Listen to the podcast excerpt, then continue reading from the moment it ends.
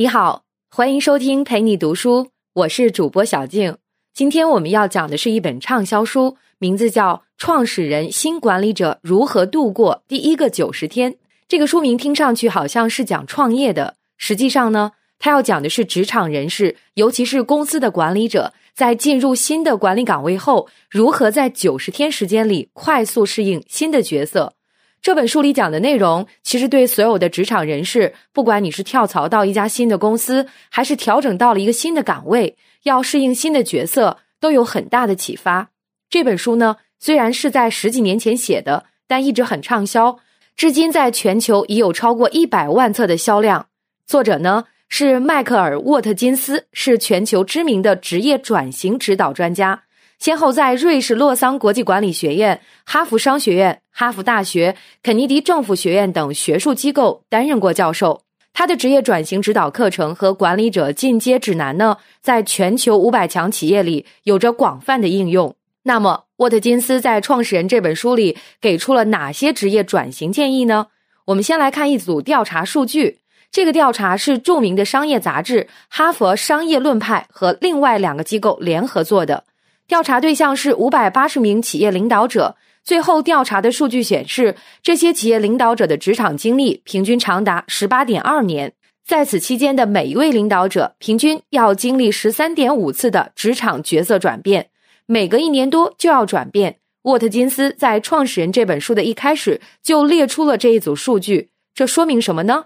职场角色的转变就是我们通常说的跳槽换工作、换岗位，非常普遍。而且对于一个人的职业发展来说至关重要。我们通常啊会习惯性的认为，一个人在职场角色的转变中失败，是因为他遭遇到困难比别人多。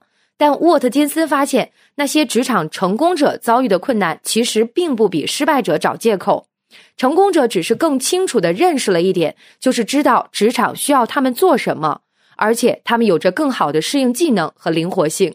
换句话说呢，他们能更快、更好的适应新的岗位和新的角色。创始人这本书里提到一个很重要的概念，叫做损益平衡点。什么是损益平衡点呢？就是当你入职之后，在某一个时间点，你的新组织的贡献值和消耗值相等。过了这个时间点，你就会成为新组织贡献净价值。这个点就是损益平衡点。对一个管理者来说呢，每一次角色转变的目标，其实都是要尽快达到损益平衡点，然后给组织创造价值。在这呢，我们要插一句的是，沃特金斯在这本书里特别爱用“组织”这个词，它可以指一个公司，也可以指一个团队、一个集团。为了更直观的理解损益平衡点这个概念呢，我们来看一个沃特金斯自己做过的调查。这个调查针对的是两百多位公司 CEO 和总裁。结果显示，他们达到损益平衡点的平均时间是六点二个月。沃特金斯认为，如果按照他这本书描述的方法去做，花费的时间将会减少百分之四十。他认为，一个领导者在新岗位最初三个月或者九十天的成就，很大程度上决定他事业的成败。那么，如何才能在这九十天做得更好呢？沃特金斯在书里给出了十大原则。这些原则能够帮助你快速建立良好的势头。我们先来看第一个原则：做好自我准备。我们先来看第一个例子：沃特金斯认识一个女孩，她叫茱莉亚。茱莉亚在一家公司做了八年市场营销之后升职了，领导让她去负责新产品的开发。在营销部门的时候，茱莉亚喜欢权威式的管理方式。到了新的岗位上，她也这么管理，还管得特别细，控制欲特别强，员工受不了。再加上你原来是做销售的，你懂产品开发吗？就指手画脚，所以他的下属就开始挑战他的权威，不好好配合，结果还不到一个月，茱莉亚就控制不了局面，回原部门了。我们在职场角色发生转变时啊，尤其是升职以后，经常会错误的认为，我之所以成功，是因为我之前的工作中的方式是对的，只要按照这种方式继续努力，就可以保证在新岗位上取得成功。这就大错特错了，这说明你拒绝承认现实已经改变，这是典型的没做好自我准备。结果呢，只能像茱莉亚一样做好自我准备啊，就是需要你在职位发生变化时，明白自己转变成什么类型的角色。首先，你需要在心理上确立一个分界点，把过去和现在分开，有意识的去思考新旧工作之间的差别。你可以通过和家人庆祝的方式来设定这个分界点，在庆祝中分享自己的心得。接下来很重要的一件事儿啊，是评估你自己的弱点，这涉及到一个概念，叫做问题偏好。就是说，我们总是喜欢偏好那些吸引我们的事情，越是注意他们，就越容易忽视其他方面。比如说吧，你可能会过于关注成本和预算，但是不在意商品质量；可能太在意公平，从而忽视了员工的士气。这就是问题偏好，它会使你失去平衡感，而你所忽视的东西，其实就是你的弱点所在。所以，你要找到自己的问题偏好，才能发现自己的弱点，进行相应的改进。找到弱点以后呢？就要进入自我准备的第三个方面，就是重建学习的能力。沃特金斯发现了很多处于角色转变前的领导者都爱说这么一句话，他说：“我突然意识到自己有好多不懂的地方。”这说明新岗位会让你去学习很多新东西，但这个过程呢可能会带来挫败感，而重建学习的能力能让你有底气去面对挑战，甚至失败，帮你迅速建立自信。此外，在有自我准备的过程当中，你还需要建立新的咨询网络，不但包括技术方面的顾问，而且随着你走向越来越高的级别，你还需要政治文化方面的顾问，帮你分析新组织的政治环境和文化模式，看清楚组织内部的共同语言、行为规范和价值。以上的就是自我准备要做好的事情。做好自我准备，接下来的第二个原则就是加速学习。咱们还是先来看一个案例。有一个软件开发公司聘请了克里斯做产品检测的负责人。克里斯觉得公司现有的产品检测团队水平不行，测试流程也有问题，需要调整。结果呢，越调整越糟。后来老板急了，他问克里斯：“你说他们不行，可你知道他们是怎么在资源特别少的情况下一直坚持到现在的吗？”克里斯一听就傻了，这才发现不是团队出现了问题，而是他自己有问题。他根本没去了解团队的生存背景，也就是没有去学习。克里斯的案例告诉我们，如果你在新的岗位上不去学习，很快就会陷入困境。在新岗位上，我们容易落入一个陷阱，叫做“必须醒目陷阱”。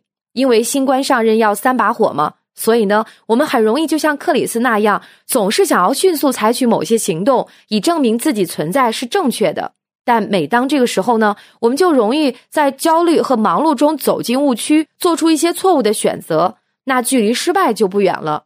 而通过学习呢，你会获得一种能力，叫做可以转化为行动的洞察力。就是说，你把新环境看得一清二楚，很容易的就能判断出自己该干什么，不该干什么，你就能够更早的做出最佳决策，快速的达到损益平衡点。那么你要学习的是什么呢？比如在技术领域，你要了解之前不熟悉的市场、技术流程和系统；在人际关系领域，要了解新上司和新同事；在文化领域，要了解新组织的规范和行为期望。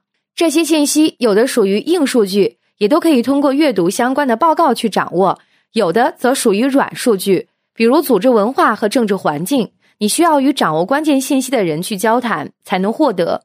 哪些人会掌握关键信息呢？沃特金斯说：“有这么几类，首先是你的客户或供应商，他们属于旁观者清，最了解你们的管理质量；其次是一线的研发人员，他们最熟悉组织基本流程；第三是法律和人力资源等职能部门的员工；最后是那些资深员工，他们知道公司里的一些传说和八卦，能给你讲清楚公司的文化和政治究竟是怎么回事。”听到这里，你是不是有一种感受，就是新环境里需要掌握的信息量太大了？所以呢，光学习还不行，你还需要加速。加速的方法是采用结构化的学习流程，就是统一的模式去获得信息。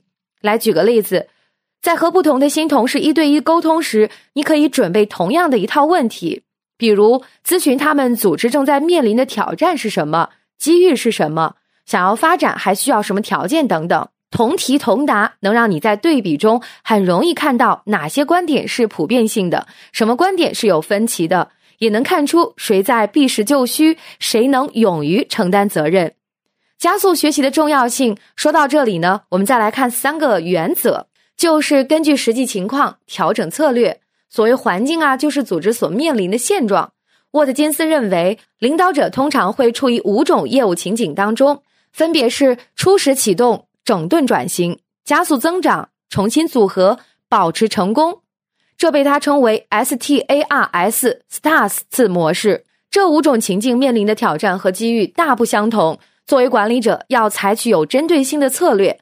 下面我们来分别解读一下。所谓初创启动，就是什么都没有，战争策略啊，人员的技术资金都是从零开始。配置整顿转型的，一般就是陷入了困境，你得出手拯救，振作士气，拿出办法来。加速增长，不用说了，你只需要让制度保障到位，团队的结构稳定，能帮助新人融入就可以。重新组合，就是让曾经成功但是现在面临问题的组织重新拥有活力。你要小心翼翼的重组顶层团队。最后一个情景，保持成功。你要做的是保持成功，组织的生命力，使它提升到更高等级。那到了新岗位之后，你一定要先确定你的组织正处在哪种情境里，然后呢，才能定位自己的角色。比如你的组织正在进行整顿转型，需要你力挽狂澜，那你就要做一个超人。如果团队正在重新组合，那你就适合做一个老练的管家。决定什么该留着，什么该扔掉。有了准确的定位，你就更容易快速取得成功。这是第三个，根据实际情况调整策略。接下来，我们再来看第四个，是通过沟通取得成功。这里的沟通啊，专门指主动和新上司交流，因为它能决定你何时达到损益平衡点。有一家石油公司聘请了迈克尔当高管，别人告诉迈克尔，他的老板特别严厉，好多人都受不了他。迈克尔没害怕，他觉得你不是要求特别多吗？我就先和你聊聊，看看你到底对我有什么具体要求。然后呢，他就和上司互动，不但了解了对方对他有什么期望，而且也让领导了解了自己的想法，很顺利的就推荐了自己的方案。两个人的关系还很融洽。迈克尔的故事告诉我们，和上司建立关系时，谁该承担百分之百的责任呢？显然是你。你需要尽早的明确上司对你抱有什么样的期望，并且要在上司认为重要的领域追求早期成功，而不要指望上司来主动提供支持。你不能离上司太远，不能只是带着问题去找他们。更重要的是，不要期望上司会改变，而是要让你自己去适应他们。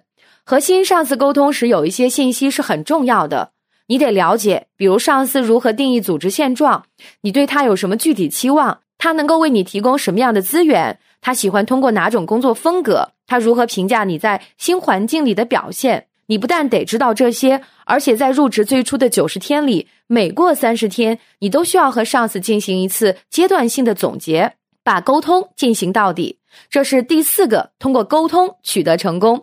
前面这几个原则更像是准备性的，比如做好自我准备啊，加速学习啊，调整策略，主动沟通。接下来的这几个原则呢，就进入更实质性的操作了，能够让你更接近成功。首先是保障早期成功。沃特金斯认为，你在新岗位上取得早期成功，能让团队兴奋起来，充满活力，并帮你建立权威，让你更快的达到损益平衡点。如果领导者不能保证早期成功，就不可能改进一些根本性的问题。比如战略结构、制度问题等等。你到新岗位之后呢，容易进入一个陷阱，叫做容易摘取的果实陷阱。因为你是新领导嘛，肯定只想成功，不想失败，难免就会把注意力放到一些事情上，觉得哎这件事情容易做这个吧。结果呢，成是成了，但是对你个人和组织长远发展来说，没有什么实际价值。这不叫早期成功。早期成功的最佳候选是那些消耗最少却能产生明显的运营和财务效益的事情。举个例子，比如有事物限制了团队的生产力，那么去掉这个瓶颈就是你的早期成功。而有的时候，你还得注意一件事算不算成功，要得到你的组织认可才行。比如你的组织推崇团队精神，那么你用个人英雄主义的方式取得成就，就不符合组织的文化传统。也不会被认可为成功的。人的精力是有限的，你必须把精力集中在那些极少数有望成功的事情上，别分散了。而且尽量去关注你的上司在意的成功，但你一定要记住，别用卑鄙的方式，不然你就失去了公信力，站不住脚。第六位原则，保持组织内部的一致性。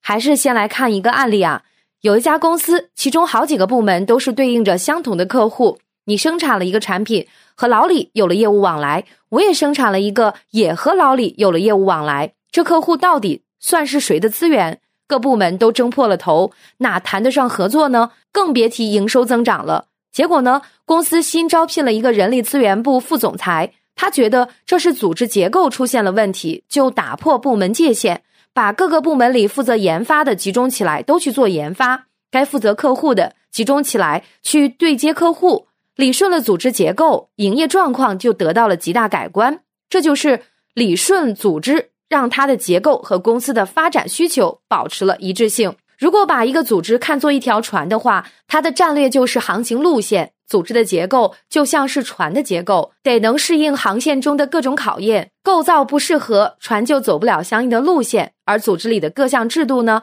就是使船能够动起来的运行原理。原理不对，船的构造再好也开不起来。